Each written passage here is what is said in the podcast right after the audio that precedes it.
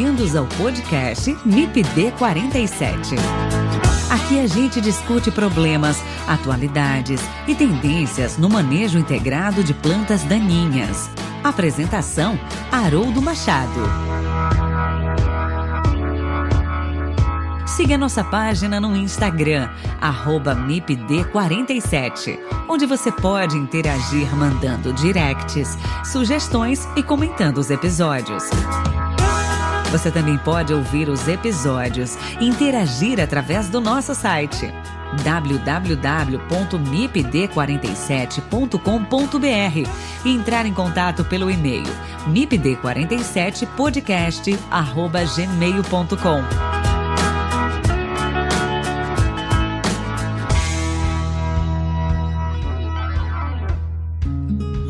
Olá pessoal, tudo bem com vocês? Que bom estar aqui novamente em mais um episódio do MIPD 47. É sempre uma satisfação muito grande estar aqui com vocês. E nesse episódio eu converso com Viviane Burkett, sócia e consultora da SC Agro Consultoria. Viviane é técnica e engenheira em segurança do trabalho e engenheira agrônoma nós vamos bater um papo sobre um assunto de extrema importância que está relacionado à segurança e saúde do trabalhador na aplicação de defensivos agrícolas, com foco nos herbicidas. Os riscos inerentes ao uso de defensivos precisam ser entendidos para evitar intoxicações e assim preservar a saúde das pessoas envolvidas nas atividades de aplicação desses produtos. Conhecer os produtos utilizados, regular os equipamentos de aplicação, adotar medidas preventivas e o uso correto de EPIs são procedimentos essenciais para uma aplicação segura. Quer saber mais sobre segurança e saúde dos trabalhadores envolvidos nas atividades de uso de defensivos agrícolas? Fique com a gente e ouça esse episódio do MIPD 47.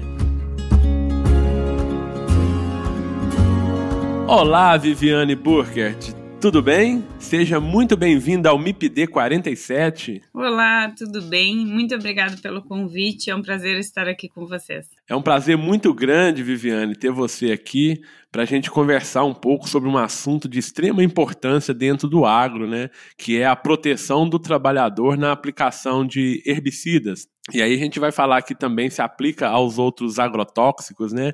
Ou defensivos agrícolas de modo geral, né? Então é um prazer muito grande, tá, Viviane?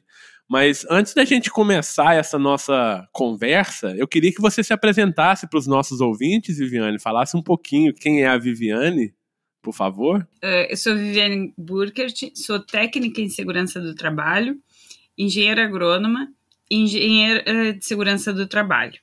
Eu estou trabalhando com o agro desde 2000. 2000 eu me formei como técnica em segurança do trabalho e fui trabalhar numa empresa do agro, uma empresa que planta arroz aqui na região de Pelotas, Rio Grande do Sul. E ali conheci o mundo agro, porque eu vivi até os meus 20 anos em apartamento. Não tinha nem ideia do que acontecia no agro. E quando fui convidada a trabalhar nessa empresa, foi um desafio muito grande, porque foi conhecer o agro. E nesse conhecimento do agro, eu me apaixonei pelo agro. E, desde então, trabalho com isto. A falta de cuidados com segurança e saúde do trabalhador, uma coisa que me preocupou muito na época e me preocupa até hoje esse assunto, é muitas vezes a falta de cuidado com a saúde, a falta de atenção com a saúde do trabalhador rural. Uh, fui fazer a agronomia para entender um pouco mais do que acontecia na saúde do trabalhador, o que acontecia com as plantas, para entender o que acontecia com o trabalhador e fazer esse elo entre o trabalhador e a agronomia. Uh, fiz todos os meus trabalhos na agronomia voltados à segurança e à saúde dos trabalhadores. E depois, logo em seguida, fiz a pós-graduação em Engenharia de Segurança do Trabalho. E sempre trabalhei com o agro. Então, hoje faz 21 anos que eu trabalho com o agro. Trabalho hoje, sou sócia consultora da empresa SC Agro Consultoria, uma empresa de assistência técnica, uma empresa de pesquisa e de treinamentos, de capacitação. Então, hoje o foco é esse. Muito bem, Viviane, muito bacana, né? Ninguém melhor que você para a gente bater esse papo aqui hoje, bem legal sobre esse tema, né?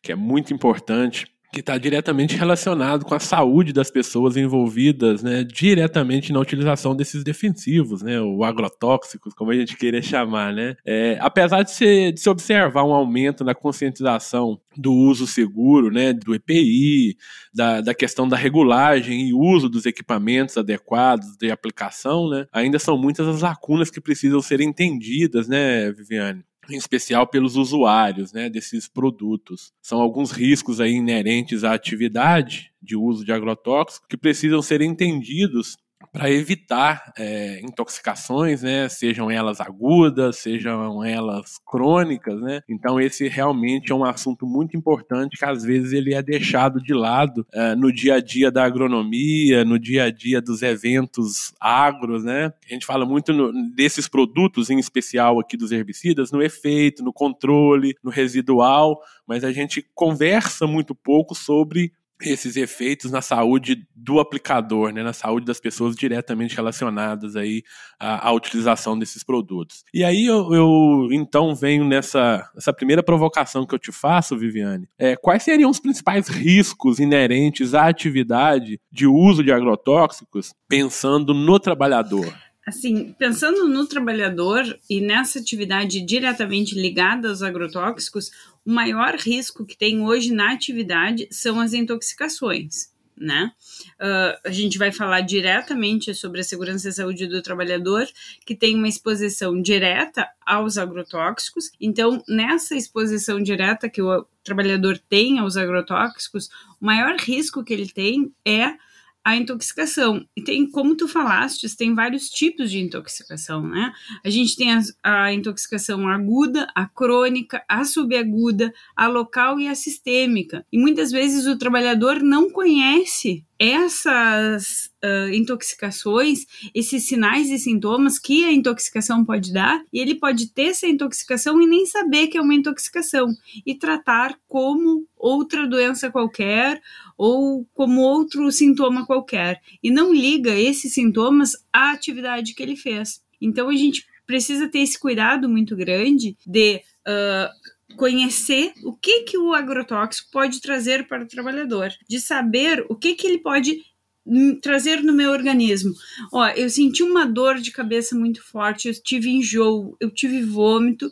Isso são pode ser sinais de uma intoxicação. Se eu tive a exposição direta, o que, que é uma exposição direta? Exposição direta é aquele trabalhador que tem contato direto com o agrotóxico, aquele trabalhador que manipula, aquele trabalhador que prepara a cauda. Esse é o trabalhador com uma exposição direta. Então, esse trabalhador tem que ter um cuidado muito grande e utilizar os equipamentos de proteção individual necessários para essa atividade, né? Para não sofrer nenhuma dessas uh, desses tipos de intoxicação. Então a gente precisa ter uh, cuidados, né?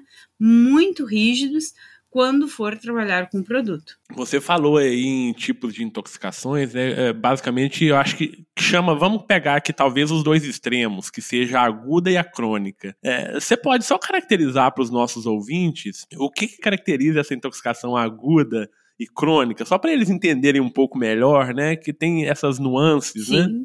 Assim, a intoxicação aguda, ela é aquela uh, intoxicação que os sinais e os sintomas aparecem em pouco tempo após a exposição. E geralmente ela é uh, uma quantidade muito grande de produto. Então hoje eu trabalhei com uma quantidade grande de produto, o, a classificação toxicológica desse produto ela é alta.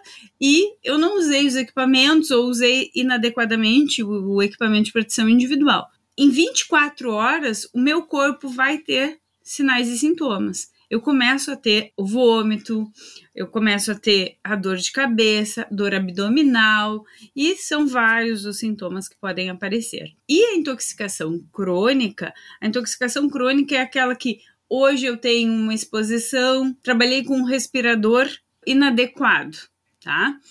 Amanhã também trabalhei. Ou outro exemplo que é muito importante a gente frisar é o uso de barba com respirador. O respirador com barba, ele não tem eficácia necessária. Se o trabalhador tem barba e ele usa o respirador, a, a eficiência desse respirador ela é muito baixa. E o, o trabalhador acaba respirando o produto numa quantidade muito pequena né? E, mas isso todos os dias, daqui a 5 anos, daqui a 10 anos, daqui a 20 anos, pode surgir os efeitos, como vários efeitos. Até doenças de Parkinson estão ligadas, hoje, né? Tem estudos que ligam doença de Parkinson com a exposição a agrotóxico, fibrose pulmonar e dentre várias doenças. Câncer milhar, um bom número de tipos de câncer em função disso.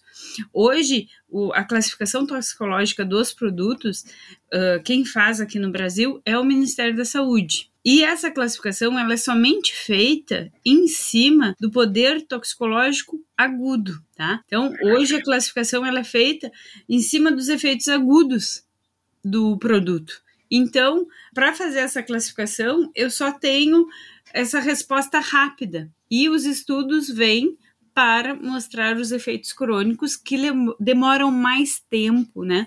O organismo demora mais a apresentar esses sintomas. Perfeito, Viviane. Bem bacana você conceituar né, esses tipos de intoxicação que os nossos alunos aqui, os produtores, né, os técnicos, quem ainda não tem né, essa, esse conhecimento, essa, é, essa, esse domínio aí das definições que é muito importante. E você falou sobre, já a, começou a falar um pouquinho sobre EPIs, né? E medidas de segurança, na verdade. E aí é, você falou do risco do, dos produtos, né, que se tem a utilizar esses produtos de maneira inadequada e principalmente sem uma segurança adequada. Eu, eu acho que essa segurança ela está muito relacionada aos equipamentos de proteção, né? Mas eu queria te perguntar nesse sentido, Viviane, quais são as principais medidas de segurança que se deve ter quando se utiliza esses agrotóxicos? Assim, são várias medidas de segurança. A gente tem que analisar o ambiente de cada trabalhador e como é feito esse manuseio do produto, né? Mas de uma forma bem genérica, o que eu posso te dizer é o seguinte: quanto menos trabalhadores estiverem expostos, quanto menos trabalhadores estiverem envolvidos com um contato direto, melhor será. Então a gente precisa definir pessoas para que faça isso, né? E uh, isolar essa área para que outras pessoas não tenham essa exposição direta. Num preparo de uma cauda, por exemplo, a gente pode fazer um volume de cauda maior deixar no tanque batendo a cauda, por exemplo, tá? E uh, porque o contato vai ser menor, porque eu vou preparar a cauda, uma cauda para o dia inteiro, se isso for possível, né? Depende muito dos produtos, uh, se tem mistura, se não tem, do teu equipamento também. Mas se tu conseguir concentrar um, um, volume maior de calda. Hoje a gente tem empresas que preparam caldas em tanques e durante todo o dia fazem um preparo de calda. Durante todo o dia vão usando essa calda que tem no tanque, porque assim reduz a exposição do trabalhador, que não vai fazer cinco caldas durante um dia, né? Ô, ô, Viviane, só se me permite, claro. é, nessa pergunta que você está explicando, por que, que o preparo da calda, na verdade, você está recomendando né, menos a atividade de preparo de calda? Se puder preparar uma vez só durante o dia, sim, é o ideal. Por que reduzir esse, esse momento do preparo de calda? Porque no momento do preparo de calda, tu vai abrir as embalagens, tu vai virar as embalagens no, no tanque, então tu tem uma um contato com uma concentração muito grande de produto. Então é necessário ter um cuidado maior em relação à proteção aí. Então tu tem que estar com um respirador adequado, com a viseira, né? Muitas pessoas não utilizam a viseira, a, porque a proteção do trabalhador rural com exposição a agrotóxico é uma combinação de equipamentos de proteção individual. Tu vai usar o respirador, a viseira e o boné ou toca árabe, para te dar o fechamento do teu rosto inteiro, né? Não ter nenhuma passagem de produto. Então, uh, são equipamentos de proteção que não são te digo assim, confortáveis, né? Eles são necessários, eles devem ser utilizados. Hoje a gente consegue alguns melhores que outros, né? Quando a gente faz a seleção de equipamento de proteção individual.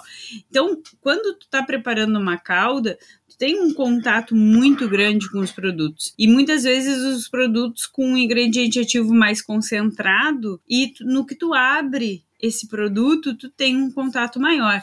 Além disso, se tu não tiver com uma luva adequada, tu vai pegar a embalagem, tu vai virar no tanque, no momento que tu vai fazer a tríplice lavagem, vai ter algum resíduo que vai pegar na tua luva. E se a tua luva não for apropriada para produto químico, tu pode ter uma absorção desse produto. Então, o Perfeito. preparo de calda é muito importante. Então a gente fala que o preparo de calda é o momento mais crítico ali do manuseio do produto, né, Viviane? Da calda ali que está sendo preparada. Né? Podemos né? dizer. Porque ali realmente o, o trabalhador ele tem contato direto com o produto concentrado, né? E depois, quando ele está aplicando, você tem uma diluição ali, né? Então isso atenua o efeito, né? Obviamente que se você está aplicando o dia todo, todos os dias da semana, né? todas as semanas do ano, você tem uma exposição Sim. maior a, a, esse produto, é, né? Depende muito também do tipo de exposição que tu está tendo, tá? Uh, que, que meio de aplicação tu vai utilizar? Tu vai ser costal?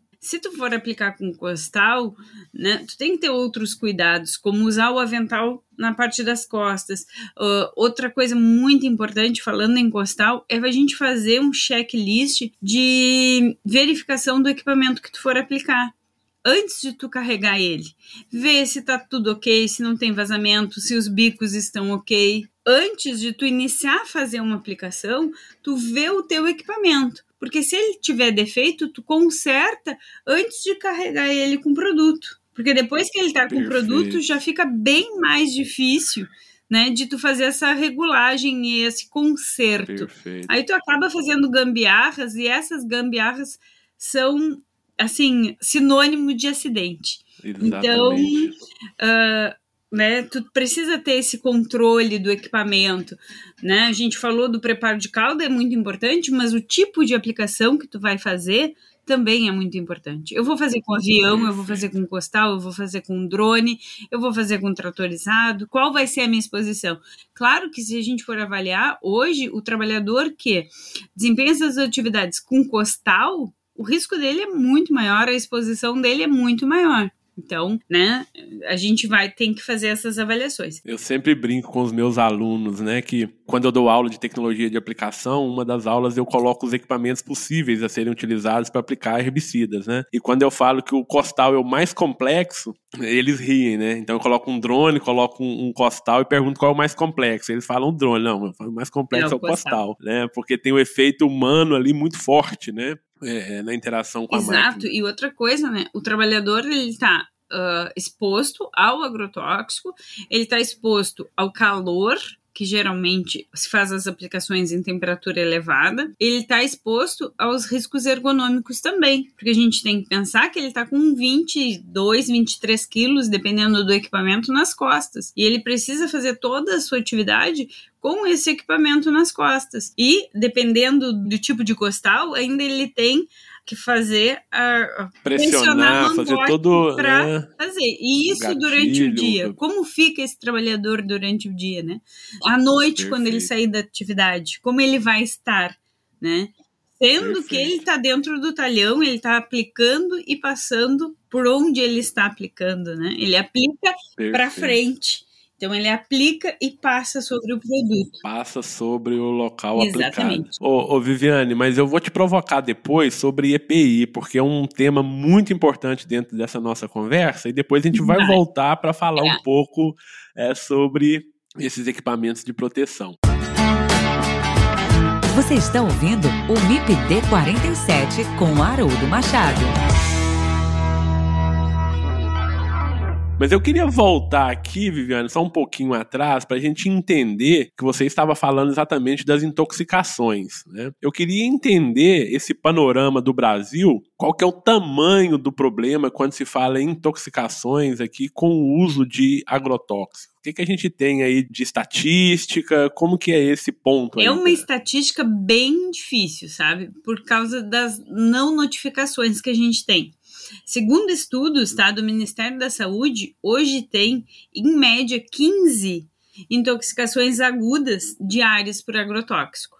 Mas a estimativa do Ministério da Saúde é que esse número é cerca de 50 vezes maior, para tu teres uma ideia, tá? Então, uh, imagina a quantidade de intoxicações que tem que não são notificadas. Então, a gente fala né, que isso é só a ponta do iceberg. Por quê? Porque só são intoxicações agudas que são notificadas e só são intoxicações extremas. Então, uh, 15 por dia no Brasil, né? Uh, sendo que a realidade, a estimativa é que seja 50 vezes maior que isso. Uh, hoje não se tem né, uma estimativa, um número real de intoxicações crônicas causadas por agrotóxico. Ô, ô, Viviane, só uma pergunta aqui, já não te interrompendo, mas já interrompendo. Nessas notificações de intoxicações, existe alguma diferenciação do que é, é, é intoxicação relacionada ao trabalho, o manuseio do produto e às vezes intoxicações por tentativa de, de suicídio, alguma coisa nesse sentido, Sim, Viviane? Assim, quando é uma intoxicação que acontece no ambiente de trabalho, isso é acidente de trabalho. Isso é caracterizado como acidente de trabalho. Então, hoje eu trabalhei, tive a exposição, tive as, os sinais e sintomas, comuniquei ao meu empregador, vou ao médico, tá? E lá o médico vai preencher a comunicação de acidente de trabalho, a CAT. E isso é a notificação. Aí vai, essa CAT vai para o INSS, vai para o sindicato, tem vários segmentos que têm acesso a essa CAT. Então, é essa comunicação que diferencia nesse caso que tu falaste, tá? Por exemplo, uh, se eu fui e lá peguei um produto e tomei para me envenenar, né?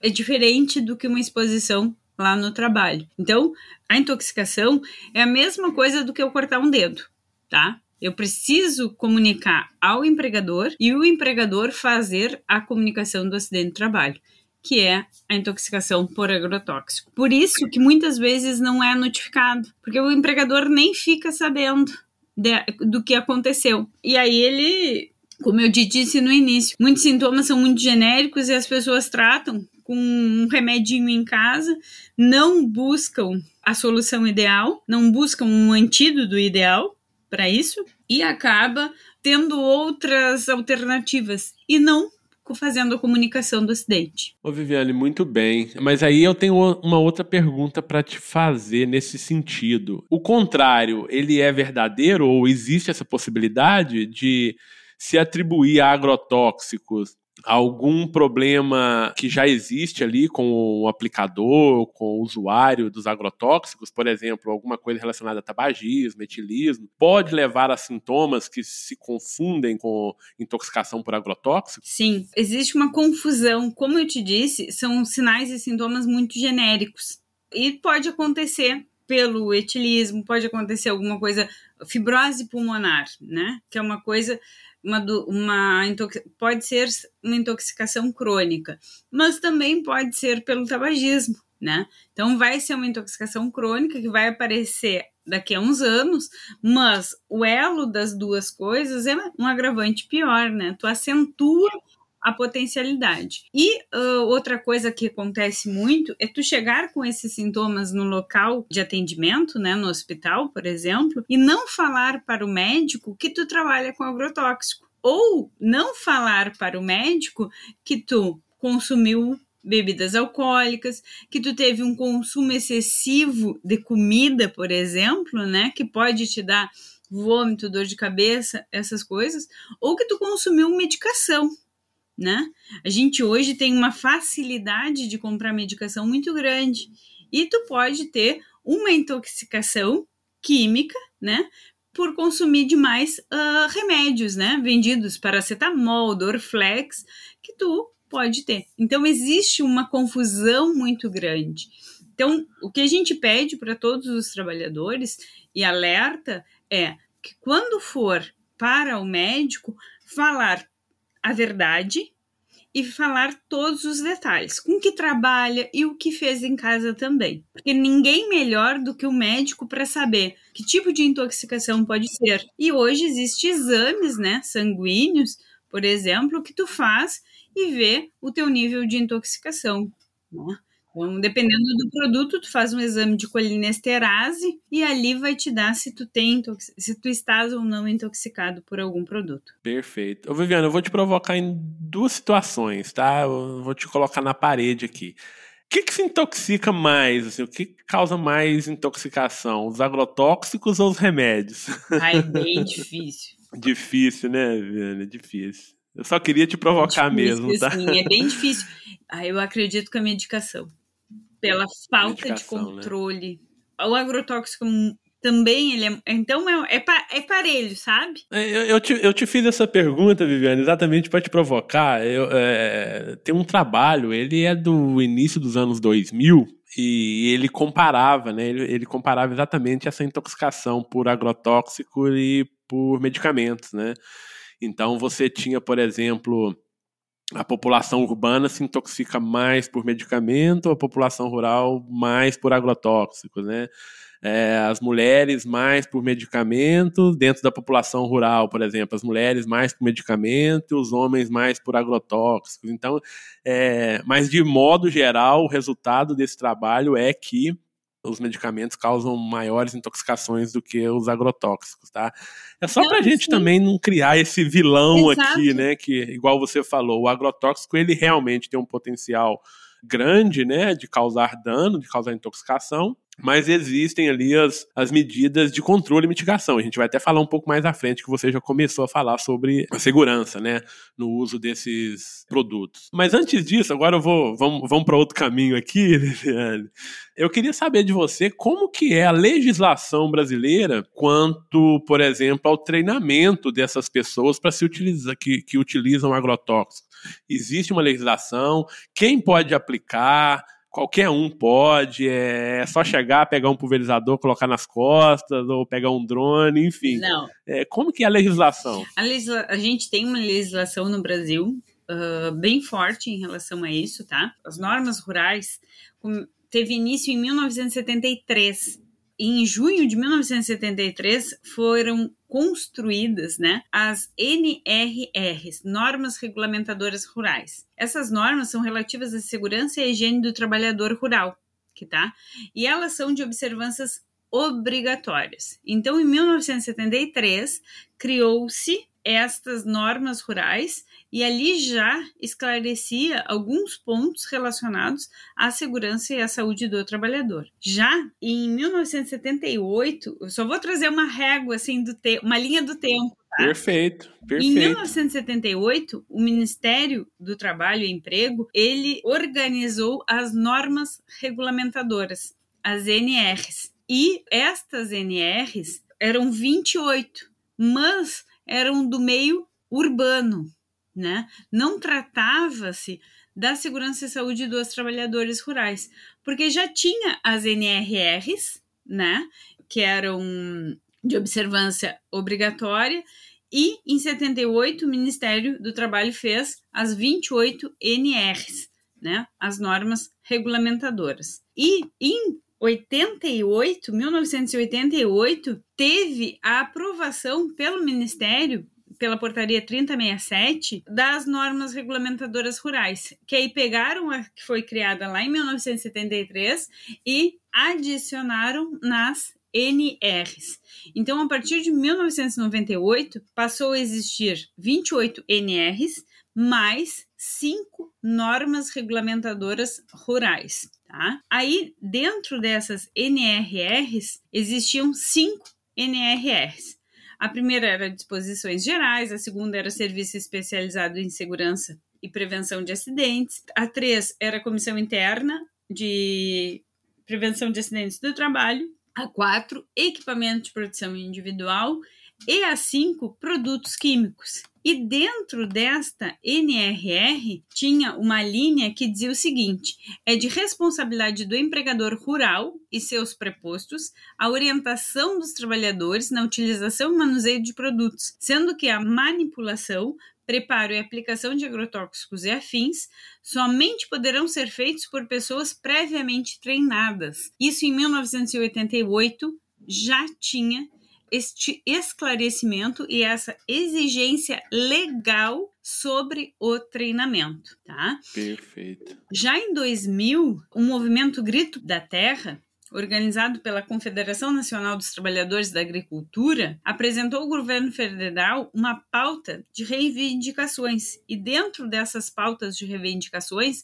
uma era a revisão da norma regulamentadora, para permitir a inclusão de medidas de segurança para o transporte de trabalhadores rurais e também estabelecer uma regulamentação de segurança e saúde no trabalho para os setores madeireiro e sucroalcooleiro, devido ao elevado número de acidentes. Olha só, em 1988, quando criou-se as NRs, NRRs, até 2000, o índice nesses dois setores de número de mortes foi muito grande. E isso, uh, quando se tem as notificações, acende-se uma luz. Opa, tem algo errado naquele setor.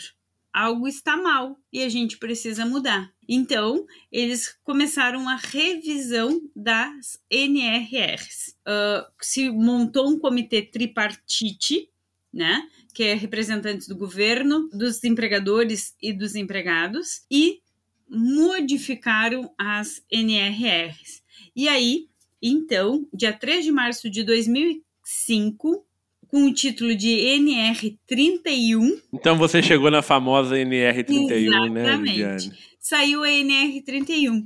O que, que é a NR31? A NR é a junção e a melhora das NRRs que hoje não existem mais. Então, hoje a NR31, ela fala sobre segurança e saúde no trabalho da agricultura, pecuária, civicultura, exploração florestal e aquicultura.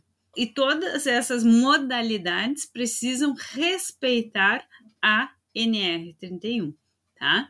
A gente teve uma modificação, uma última atualização nós estamos passando por processo de atualizações de todas as NRs. Nós tivemos uma atualização da NR31 em outubro do ano passado, e modificaram algumas coisas, né? Algumas, alguns detalhes da NR foram revistos, algumas coisas foram retiradas e essa NR foi revisada, ela entra em vigência a partir de outubro deste ano. Então a gente, vocês vão ver que vai ocorrer algumas mudanças né, nesta NR, que entra em vigência agora em outubro. Uma das mudanças que todos vocês devem conhecer e ouvir falar é, e te respondendo, é sobre agrotóxicos, adjuvantes e produtos afins.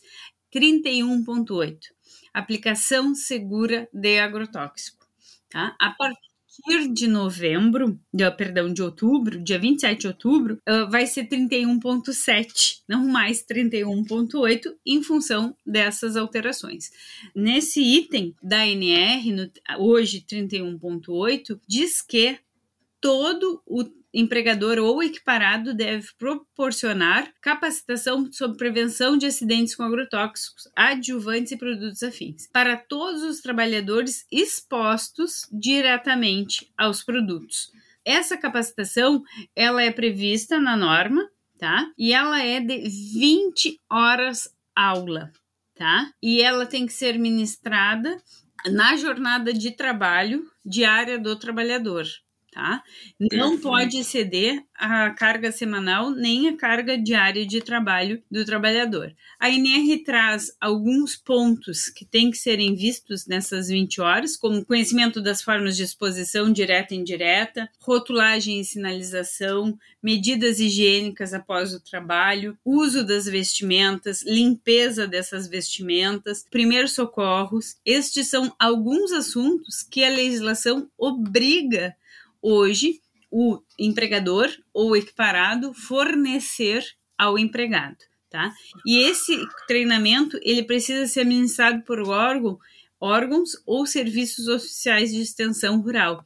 Não é qualquer pessoa que pode ministrar esse tipo de treinamento. Tem que ser pessoa vinculada a um órgão ou algum sindicato. Então, tem algumas exigências para ministrar esse curso.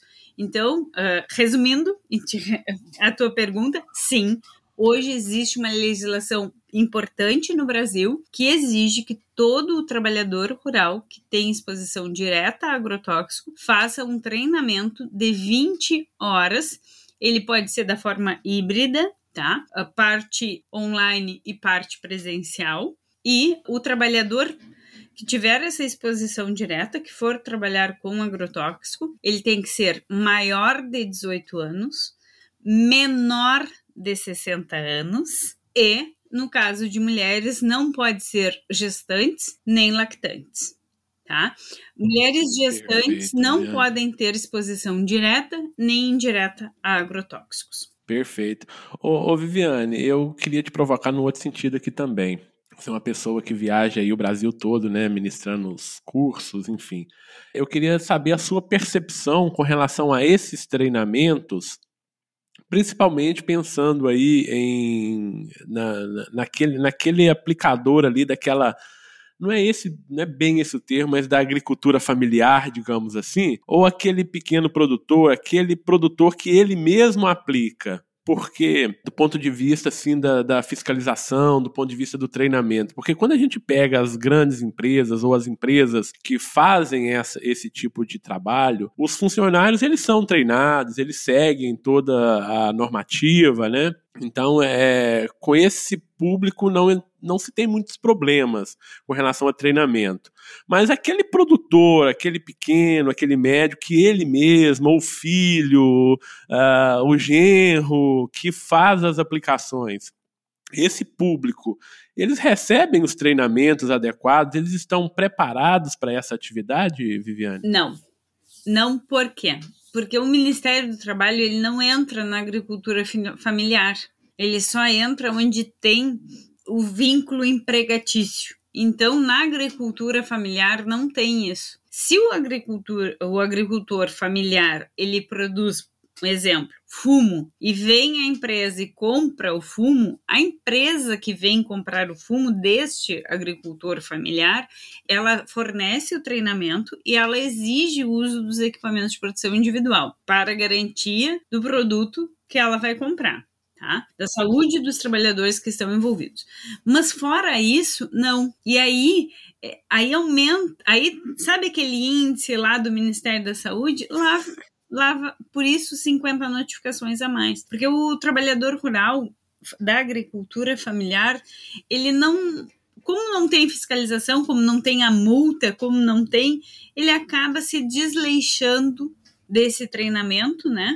Não vou dizer que é 100%, né? Porque hoje tem trabalhadores que buscam o conhecimento e buscam os equipamentos de produção individual e até mesmo em algumas agropecuárias ajuda né, conduz eles para a compra de equipamento de proteção individual. Mas acredito e uh, acredito e gostaria até de fazer um trabalho em cima disso, de é conscientização da agricultura familiar. Dentro da universidade a gente iniciou a fazer um movimento disso, mas perdeu força e perdeu alguns incentivos e a gente acabou deixando. Mas eu acho que é uma coisa muito importante é fazer a conscientização lá da agricultura familiar. Claro que a gente só pode conscientizar quem quer ser conscientizado. Bacana. É, isso chama a atenção, né, Viviane? Porque é aquilo que a gente até comentou aqui um pouquinho antes, né?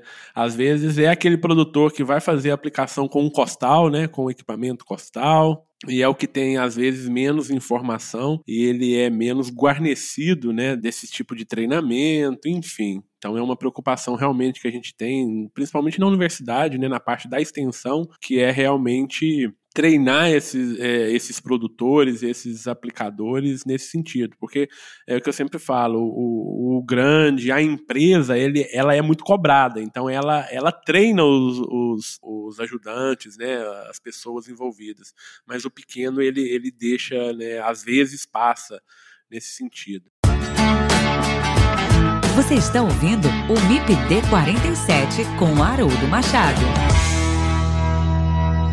Ô, ô, Viviane, mas eu queria voltar com você num assunto mais específico que você começou a falar no início da nossa conversa, que é sobre uh, os EPIs. Na verdade, são os equipamentos de proteção individual, né, que está muito associado aí à, à segurança do aplicador, à segurança do usuário. Né? Vamos começar do começo, como se diz. O que, que são os EPIs? A gente fala muito em EPI, né? E agora, no momento que se iniciou a pandemia, a gente viu um, se conheceu mais e se falou muito mais de EPI, né? Então, o que, que são esses EPIs? São os equipamentos de proteção individual. Tá? Ele pode ser um dispositivo ou um produto, ele tem que ser de uso individual, tá?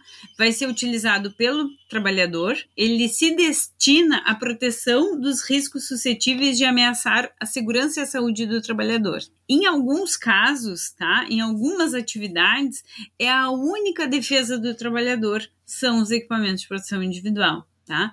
Porque ele vai proteger o trabalhador dos agentes agressores que estão no ambiente de trabalho. Existe uma norma que trata só de equipamento de proteção individual, que é a NR, norma regulamentadora, que a gente acabou de falar, 6. A NR6, ela trata específica sobre equipamento de proteção individual. Os EPIs, eles são muito importantes, né? Eles devem ser utilizados, mas eles não são a solução do, do problema.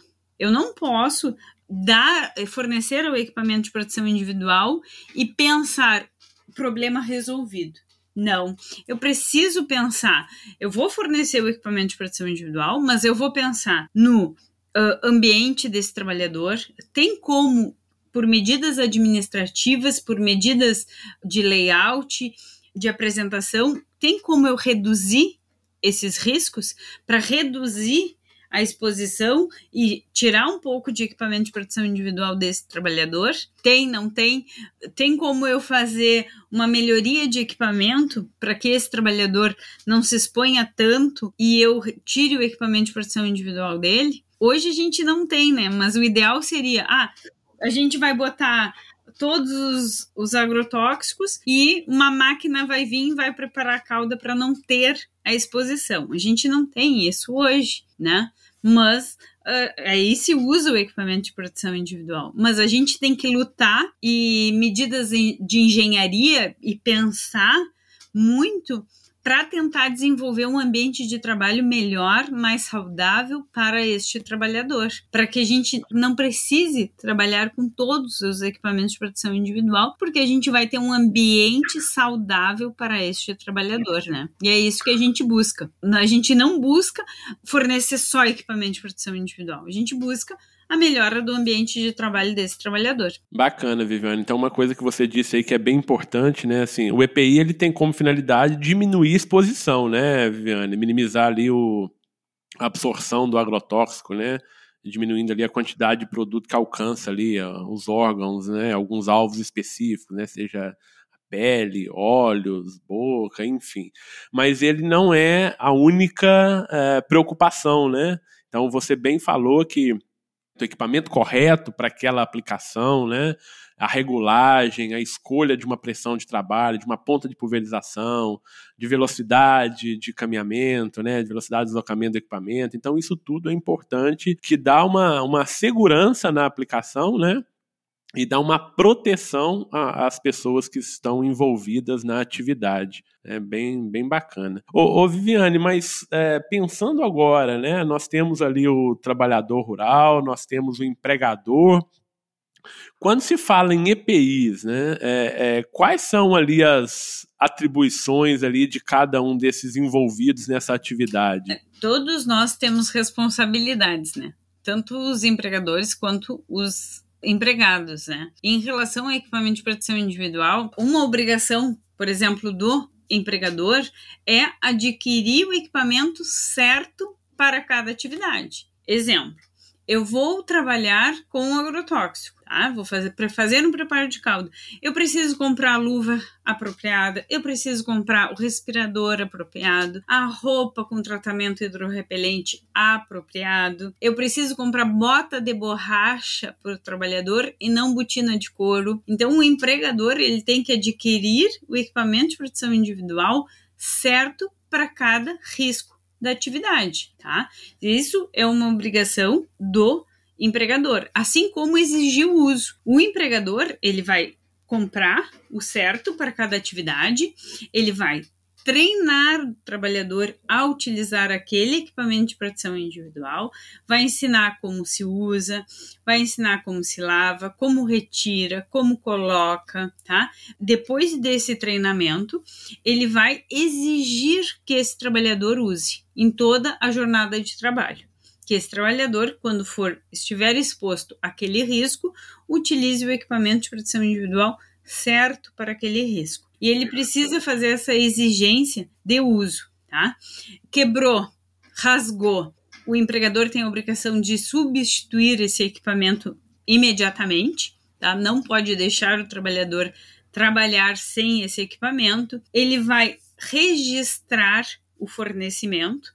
O empregador, tu recebeu o equipamento, ele vai te dar uma ficha de entrega de equipamento de proteção individual, dizendo qual é o equipamento que tu recebeu, a data, e tu vai, as pessoas vão assinar. Isso hoje pode ser de forma eletrônica, né? Não precisa mais ter o físico, né? Mas precisa ter esse registro de entrega de equipamento de proteção individual. Estas estas são algumas obrigações do empregador. E agora, do empregado, o que, que eu posso te dizer? É obrigação do empregado utilizar o equipamento de proteção individual para o fim que se destina.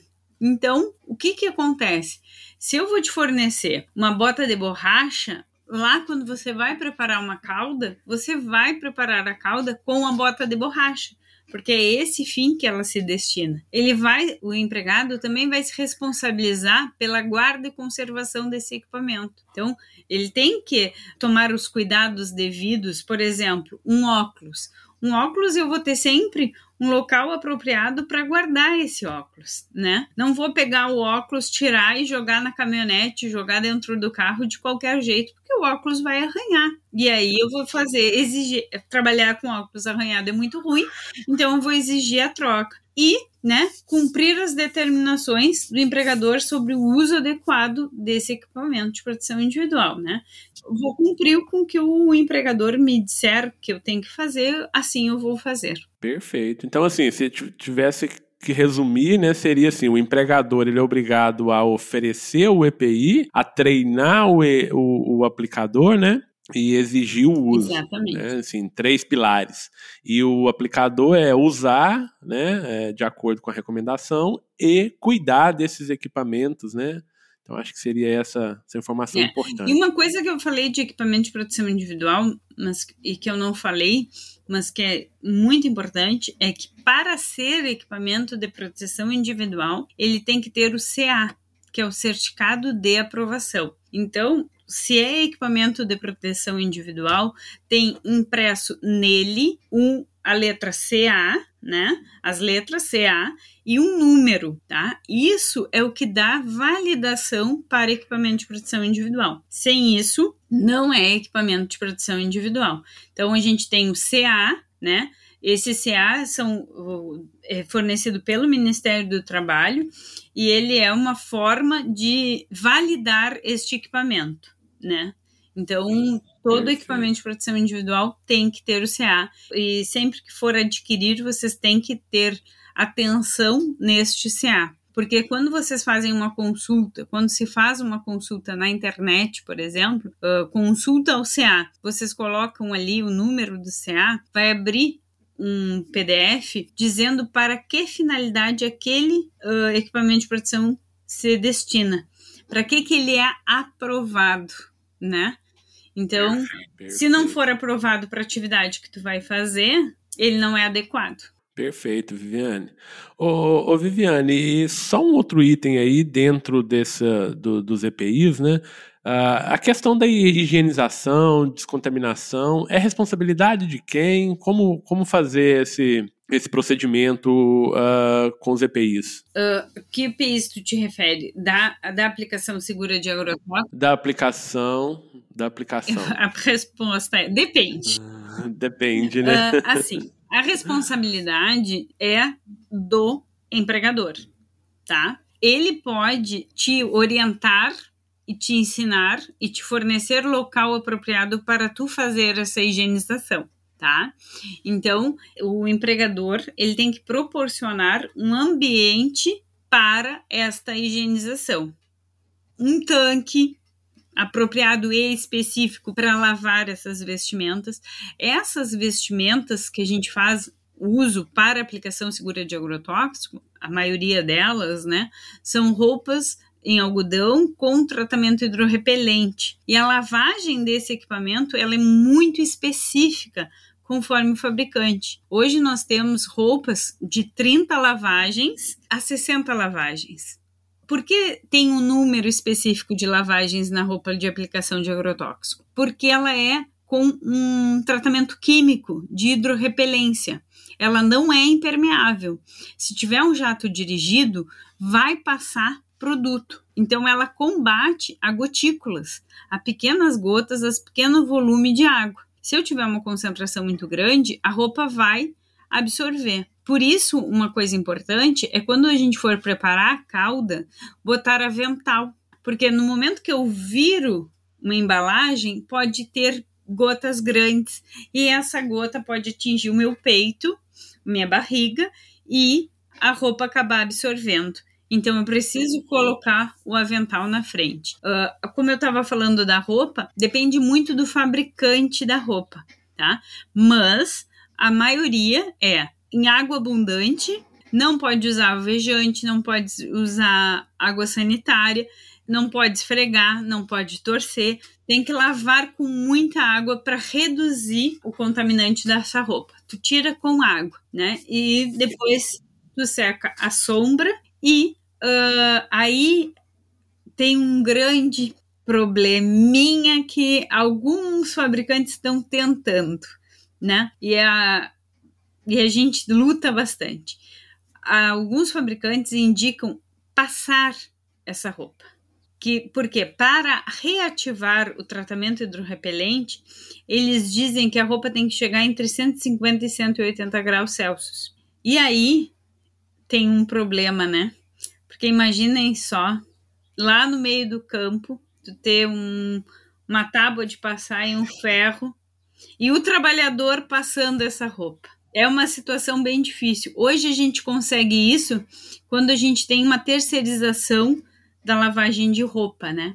Que é possível, né? Tu terceirizar isso. Então, quando a gente terceiriza, ou quando a gente tem um setor específico para a lavagem de equipamentos de proteção individual, como grandes fazendas têm, né, que tem vários aplicadores, então elas constroem uma lavanderia específica para lavagem de equipamentos de proteção individual utilizados em agrotóxico, e ali eles fazem essa lavagem secam a sombra e depois passam. Mas para o pequeno agricultor, isso é uma realidade ainda bem distante. E eu te confesso uma coisa, assim, uh, te disse, né? Há 21 anos eu tô nisso. A evolução do equipamento de proteção individual para aplicação de agrotóxico foi mínima, mínima, mínima, mínima. Esse é um problema, né, Viviane? Porque realmente é desconfortável para o aplicador usar aquele, todos aqueles equipamentos, né, um sol de 30 graus ali, né, no, no ambiente mais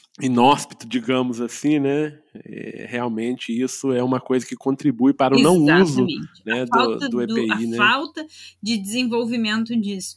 Eu te disse, há 21 anos eu é basicamente o mesmo equipamento, então é um problema muito grande, né? Falta de pesquisa sobre como melhorar essas roupas, como melhorar esse, esses equipamentos, né? Eu faço uma comparação com o cinto de segurança.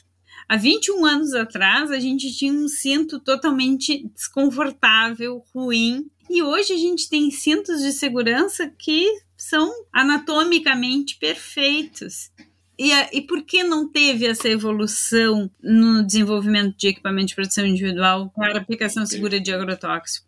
Perfeito. Ô, ô Viviane, é, o que você tem visto assim? Qual é o grau de conhecimento dessas pessoas que manuseiam os agrotóxicos aí quando se fala em segurança no uso dessa ferramenta? Olha, é difícil de falar assim, sabe? É uma pergunta complexa, né, Viviane? Porque a gente tem no meio rural, hoje a gente consegue ter um meio rural mais alfabetizado. Hoje uhum. a gente tem uma escolaridade do meio rural maior mas ainda comparado com o urbano, ainda é baixo, né? E a gente tem pouquíssimos investimentos, tá? Uh, embora a gente tenha uma legislação que obriga, a gente tem o problema da agricultura familiar, a gente também tem um problema do treinamento ser ministrado de uma forma correta, a gente também tem o, a conscientização do empregador de fazer segurança, porque a segurança do trabalho uh, inicia pelo empregador,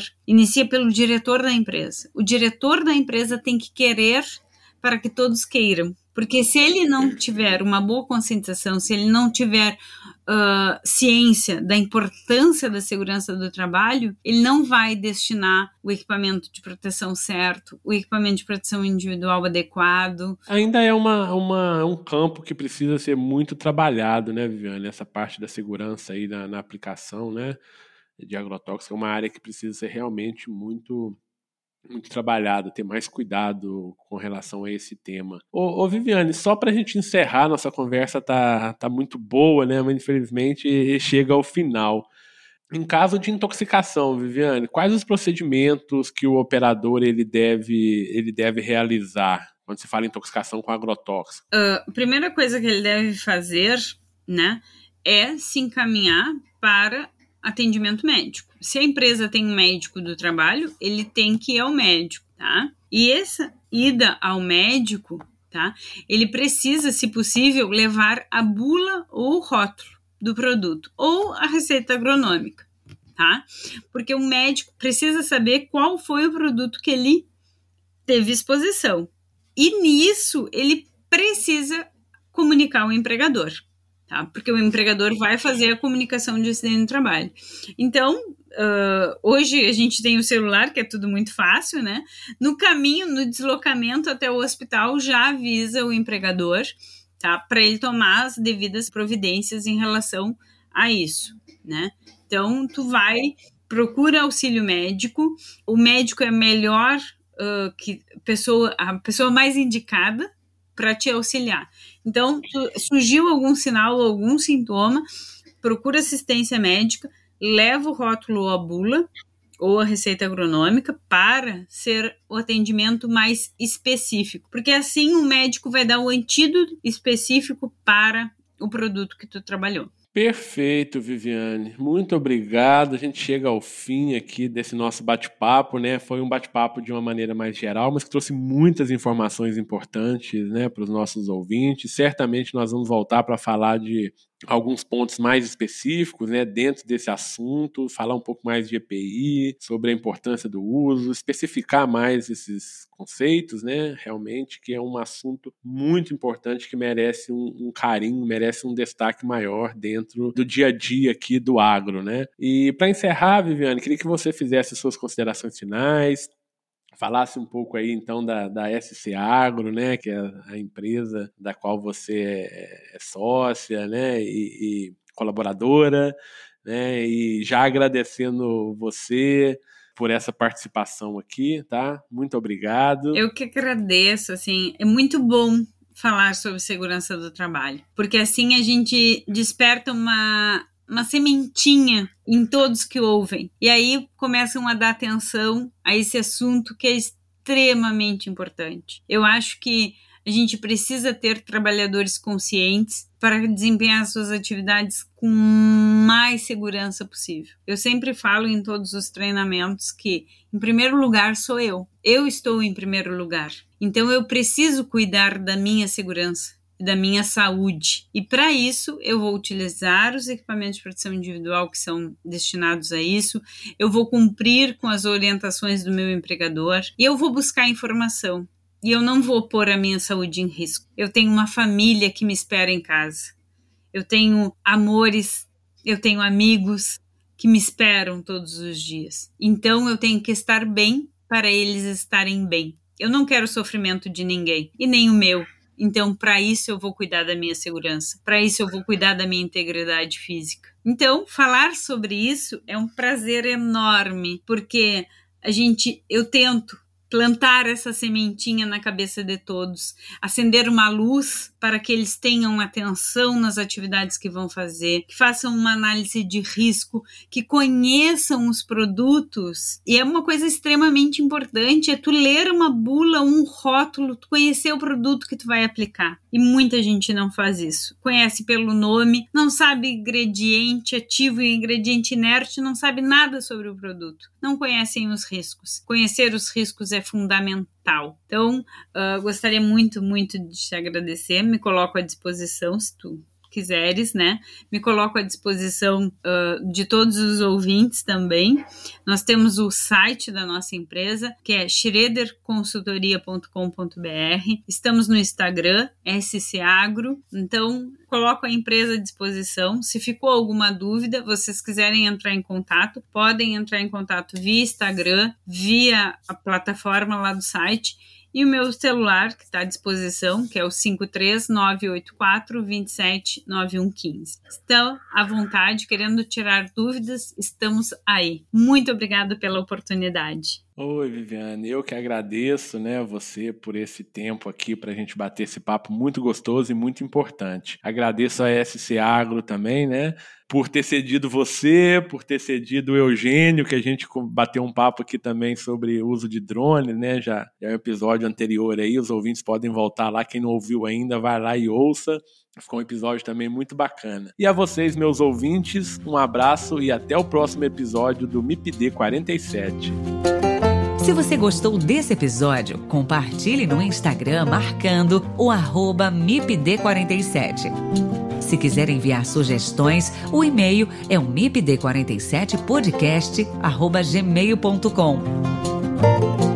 Ouça também os outros episódios em www.mipd47.com.br. Siga o MIPD47 na sua plataforma de podcasts preferida e também no nosso Instagram, o arroba MIPD47. Este podcast foi editado por Felipe Mux.